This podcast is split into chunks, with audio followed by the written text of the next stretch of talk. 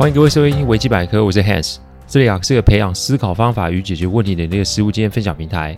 可有空的话，请 Google 维基边界，并可以找到我们。里面有大量实际操作个案分析，也有面对问题心态养成的心法，可以让各位累积处理问题的知识与能力。但如果真有问题无法处理，也欢迎各位与我们联络，我们也可以提供顾问式的服务。维基百科分享的每个个案，都是经由向案件当事人或是客户取得同意及书面授权后才开始制作。我们啊的每一个个案都会先用文字档打好进行录制，录完后交由案件当事人及客户听过，在他们觉得没有问题之后，再交由后制并上架。这是我们音频制作的程序。希望各位在分享维基百科之余啊，也可以向身边的人说明制作过程，让他们可以安心。上周案例分享有讲到家暴这件事情哦，打人的行为啊是不对，这个是确定的。不过啊，除了围剿加害人之外，有没有是被害人及身边的人可以做的呢？要知道哦，成为加害人，然后变呃之前呢，其实会有很多的迹象与机会可以反转这个局面。法律只能处理加害后的事实，但法律并没有办法预防暴力的行为。所以啊，与其啊事后诉诸法律以求自保，有没有办法可以做到事前判断，而且预先处理呢？今天来听听小孬的案例哦。没错，这个孬就是孬种的孬啊。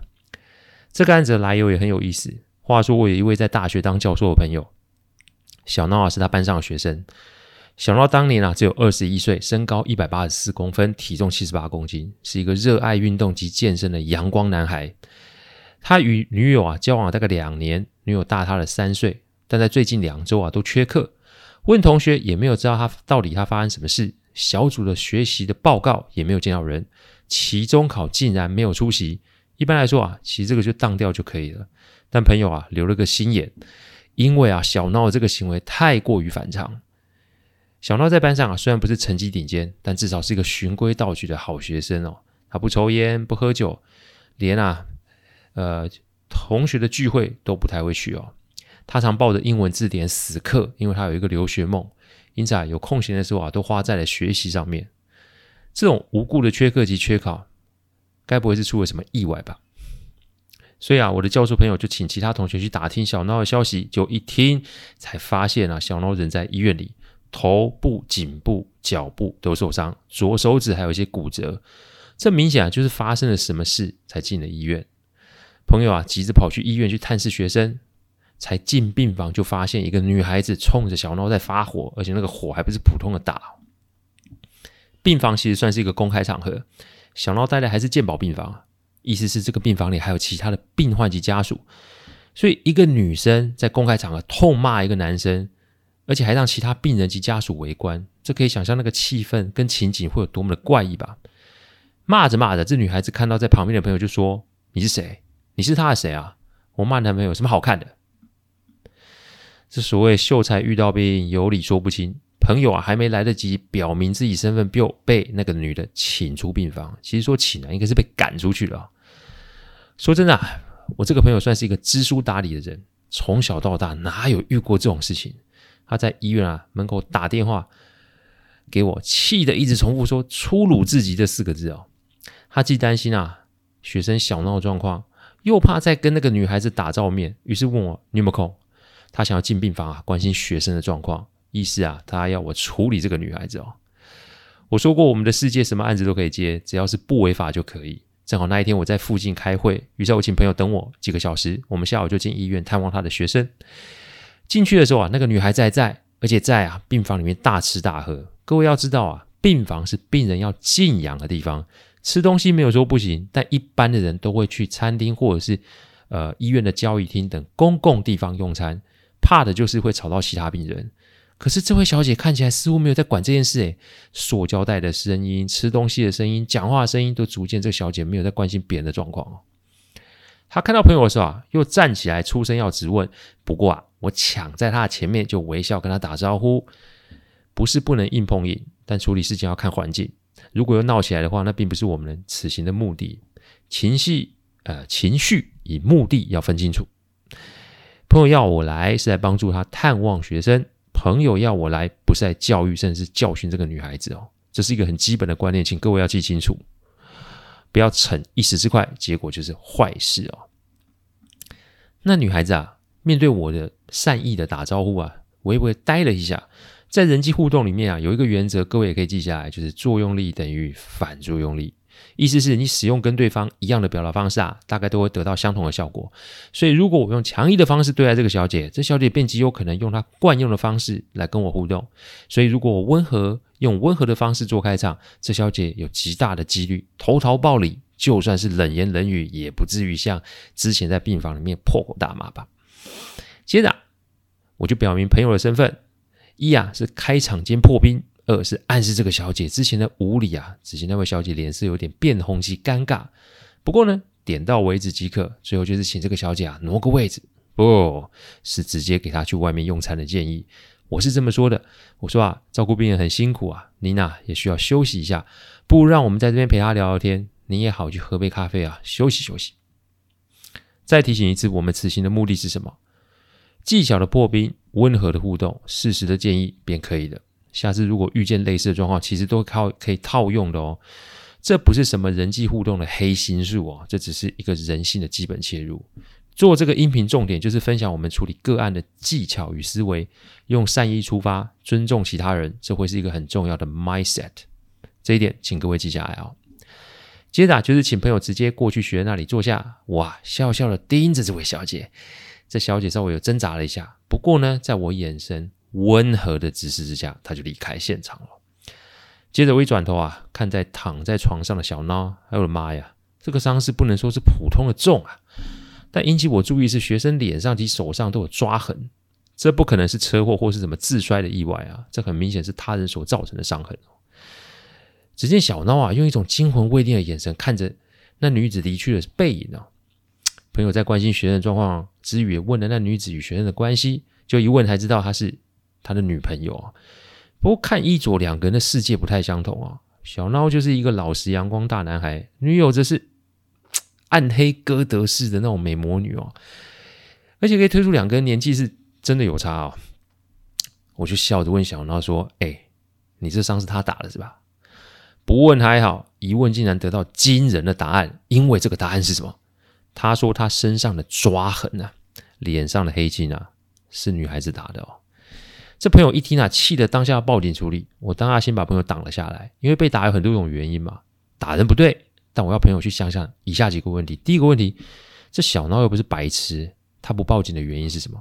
第二个问题，先验伤报警再提告，这才是业界正常程序。所以验伤了没啊？第三个问题，这女友是初犯还是累犯？还是还有啊？小闹被打的原因是什么？我常说处理问题哦，模组是固定的，但顺序组合会有很多不同的变化。明年呢、我们会推出另外一套新的玩意儿，重点在于拆解与深入说明因果关系哦。千万不要用你的一套方法走天下，否则问题的解决一定会受限。至于是什么新玩意儿，嗯嗯，这里啊，容我卖个关子，明年再请大家多多支持哦。所以报警不是不行，但不是现在。你在没有弄清楚来龙去脉之前，先不要躁动，因为躺在床上的不见得就是单纯的受害者。好，就算躺在床上的小孬是受害者，也不见得他的女友就是十恶不赦的加害者啊！千万不要用表象看到就来判断眼前的事物哦。所以我问小孬啊，你这是怎么回事？小孬就说了事情的始末。小孬其实是个孝顺的孩子，他有留学梦。但呢、不想造成父母太大的负担，所以大学都是半工半读。他会利用白天的时间上课读书，下午到凌晨时间就去打工。所以啊，他到 KTV 去打工。他在那里认识了做领班的女友，女友大他三岁多一点，今年是研究所一年级的学生。那不知两个人就是很聊得来，结果没多久，两个人就嗯干柴烈火发生关系了。于是啊，就当了男女朋友。一开始的时候啊，小闹沉浸在恋爱的喜悦里面，因为他觉得女友非常的酷，什么都会，所以女友说什么他都说好。其实说穿了就是一个宠爱女友的小男人哦。那女友的情绪有时候比较大，他也认为啊这个不是什么严重的问题，反正总有一天啊两个人会因为磨合，然后女友会慢慢的改变。直到有一天晚上他没有班，然后呢等女朋友下班去吃宵夜，重点来了，等了很久女友都没有出来。打了电话也没有人接，传讯息也没没读没回，在他觉得奇怪的时候，他发现女友从一台跑车走了下来，整个人喝得醉醺醺，而且衣衫不整。最离谱的是下车前还跟车上那个男人激情的拥吻哦。想到过去质问那个男的，结果呢就是被对方直接无视，然后开车扬长而去。那留下来喝到断片躺在地上的女友，他把女友带回家让她睡下，但心中那个股火实在是灭不掉，所以他就偷偷用女友的指纹啊打开了女友的手机。结果他看到女友跟许多不同男人拍的影片，他只是众多男主角的其中一个。他气得把女朋友摇醒，问他：“你到底这是什么东西？”结果就是被爆头。各位知道什么叫爆头吗？爆头的意思就是女友直接拿酒瓶把他头给砸破了。女友还落下说：“啊，这影片就是啊小闹强奸他的证据。他有小闹的身份证影本，所以知道只要小闹不配合啊，他就要把这个影片公布出来，还要向他提告。”小闹哪知道这是什么，于是只好忍气吞声的配合。但这期间啊，他就发现女友的真正的面目，不但打工啊的钱要给女友，而且还要随叫随到，不配合动作慢，那就是啊来个拳打脚踢哦。这个日子足足过了五个多月哦。他这期间的确有想要报警，但无奈就是碍于女友手上有他的影片，所以只好无可奈何的接受。那我问他，那你这一次干嘛受伤，跑到医院？其实是女友前天晚上喝醉酒，要他去买宵夜，就就在骑车途中啊出了意外，这才上了到了这里哦。我再问他为什么女友会来病房里对他大吼大叫，小闹说是因为他身上的钱不够，所以想请女友代为支付费用，结果就是让女友失控大吼。也许有听众会觉得，哎，你这案情太简单了吧？不过我提醒大家，我们看起来很简单，但对于案件当事人来说未必如此哦。处理问题千万不要陷入一个专业迷失。我们认为的简单，对于别人来说未必是如此。小闹某个程度上是遇上了恐怖情人吧？女生的行为的确是有些夸张，不过重点还是啊，在于小闹的思维与逻辑。我拉着急着要报警的朋友，先叫他不要冲动。我做了一些分析给他听，是时候啊，让小闹理解现实世界的运行方式。借由自身发生的事情来做一些反思与调整，那就是最棒的学习。所以以下是我给小闹分析的几个问题哦。第一个问题：性爱影片是两情相悦还是你强行为之啊？被恐吓的第一个点与女友是与女友的性爱影片。我问他当初点进去的时候有没有看完全部？如果有是几分钟？我想说的是，两个人发生关系的影片被拍下来，而且是男方事前被拍，完全不知情的话。这是否也会有法律上的问题？再来，女友说这是男方性侵女方的录影存证影片，那如果是这样的话，那就直接帮女友报警就好啦。因为影片在女方的手机里面，最快的方式就是移送法办嘛，让警察直接检视影片内容。我要小闹好好想想这个道理。女生的手机里面有很多部与男生的影片，请问这是偷拍还是性侵？我们不是什么法律专业，但如果我们坚持自己的清白，是否就要替女方报警呢？除非小闹有什么非法的事情被存证，否则就不应该被如此的威胁跟恐吓啊！而且啊，对方一直说要散播影片，但却迟迟没有动作，那之所以他不做的原因在哪里？有没有可能这只是个幌子，或是女方有别的目的呢？当然啊，就看到短时间的影片，你就断定自己有问题，这种武断的想法。难怪会被有心人士给利用，所以报警自清就会是一个解套的动作。第二个问题，恐吓威胁再加拳打脚踢有没有处罚？我问小闹，你最近被打什么时候的事？他说前两天。我说哪里？他有些不好意思啊，指指胯下。我叫他把裤子掀开，发现他的胯下都是淤青哦。各位，那个淤青就是被捏跟被踹的痕迹哦。我当然就说没关系，找医生验伤，因为这种外伤的角度不太可能是小闹自己所造成的，所以有伤痕那就得先验伤。请看清楚，我要的是先验伤，但我没有说要做什么，因为我并不确定小闹有没有做非法的事情而被录下证据，所以这个案子最好的方式并不是提告，这个案子处理最适合的方式有可能是双方协议，但我并没有。必要让对方知道我的打算，在协商的过程中，透明是一个原则。但面对不同的人，特别是有恶意的人，透明的使用要讲求方法。这个方法就是，我只让对方知道部分的事实即可。请听清楚，我们并没有要捏造或是变造，我只是没有把验伤之后不提告的打算告知对方。所以这并不违反透明原则哦。我之前多次分享，在协商的过程绝对不可以欺骗对方，但事实的保留是可以使用的哦。我讲到验伤的部分，我就特别大声，因为我不排除这个小姐啊，或是这病房里面有没有人在偷听，无论是她本人听到，还是她听到别人在讲，这都是给这个女孩子精神压力的第一步哦。第三个问题，一直让步是谋求脱身，还是苟且过日啊？再来就是我问她学校有没有法律系啊？她说有。那我说啊，你有没有认识法律系的同学或是学长姐？他也说有啊。那我就问你，你为什么不去问问、啊？他爸说，我觉得很丢脸啊。我可以理解小闹的心情，所以我就提醒他啊，你干嘛不用一篇社会新闻来问问相关的法律意见呢？偷拍的新闻这么的多，你用这个方式来找到一定的资讯，不也是一种方法吗？再来，如果他们的法律系的的学长姐水准没那么好。那就请他们转为询问系上老师，不也是一个更好的方法吗？让步不是不可以，但让步的目的要设定清楚。你是要女方收手，还是要女方删掉影片，还是要女方自行离开，还是你要争取时间收证提告？这些目的，如果你都不理清楚的话，你也难怪女方会任意的糟蹋他，搞不好女方还以为小闹离不开他嘞。所以啊，我请小闹把目的想出来。他告诉我，他要删掉影片，并且从此跟这个女孩子分开不见面。嗯哼，至少这是一个不错的开头哦。第四个问题，让对方食髓知味，你的下场会是什么？但讲归讲，小孬是否要付诸行动，这可不是我与朋友可以做的事。在这个个案里面，我不认为女方是什么大问题，但小孬的心态才是一个关键。人性啊是复杂的，知道不见得可以身体力行，因此我压住。我那个情绪很激动的朋友，因为这个功课及选择必须小孬自己来做才可以哦，不做也行啊。那我们就当做今天是聊聊天，你大可以回去过你原来的日子。但我提醒小闹一件事，那就是女友的行为一定会生气，因为她这么对你，你都没有反应或是反抗，那就会让她食髓知味啊。暴力跟容忍其实是绝佳的搭档，因为恶只会无限的放大及升级。恐怖情人的另一半通常也是要负起。部分的责任，因为对方的恶就是你的姑息所造成的嘛。这次是胯下，那下次是哪啊？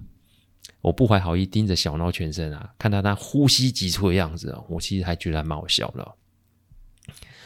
没多久，女方就回来了。我看着小孬说：“你准备好没？”各位猜猜这个事情是怎么解决啊？不，应该是问这个问题花了多少时间处理啊？小孬告诉女友这句话。我啊，决定要报警处理。影片里面我们是自愿发生关系，还是我强迫你？一切交给警察来处理。但我也会对你提起恐吓及打我的部分。待会我就要去验伤。我受够你对我做过的一切。你现在给我离开，不然我现在就报警。一开始啊，这个女孩子又陷入那种暴怒的状态之中哦。但看到小闹拿着手机对着她拍时啊，她才认知到小闹已经变大勇了。勇是勇敢的勇哦。小孬还真的报了警哦，而且把女友传唤到警察局来配合做调查及笔录，结果才知道女方啊是惯犯啊，而且之前有殴打家人的记录哦。后来这个女孩子啊就受了法律的相关制裁啊，而小孬不对不对，是大勇呢也就恢复了正常的生活。这个案子啊大概是我十五年前的个案哦，大勇现在是刑警的耶，我们三不五时还会通一下讯息哦。他希望用这个个案来提醒所有类似问题的人，不要天真的以为对方会因为我们的配合而离我们远去，因为对方只会更加残忍、残忍及无所节制。所以，如果你有类似的问题啊，请记得以下几个做法：第一个做法，你不是一个人，所以你不用一个人去面对；第二个做法，警察局你是你家嘛，走进去就会是个开始；第三个做法，勇敢的去验伤，因为对方就是怕恶人。第四个做法，要拒绝接受威胁，要主动的向对方发起进攻哦。最近类似的社会案件频传哦，所以为了我们自己及我们关心的人，请记得正确的处理及应对方式。一昧的容忍与纵容，只是让对方更加的不受控，也让他们的行为啊更加的恶毒。感谢各位聆听，听完之后，如果任何意见及问题，请上网站危机边界留言。我们每周一中午都会有新的主题分享，各位有任何想听的主题，也都可以让我们知道。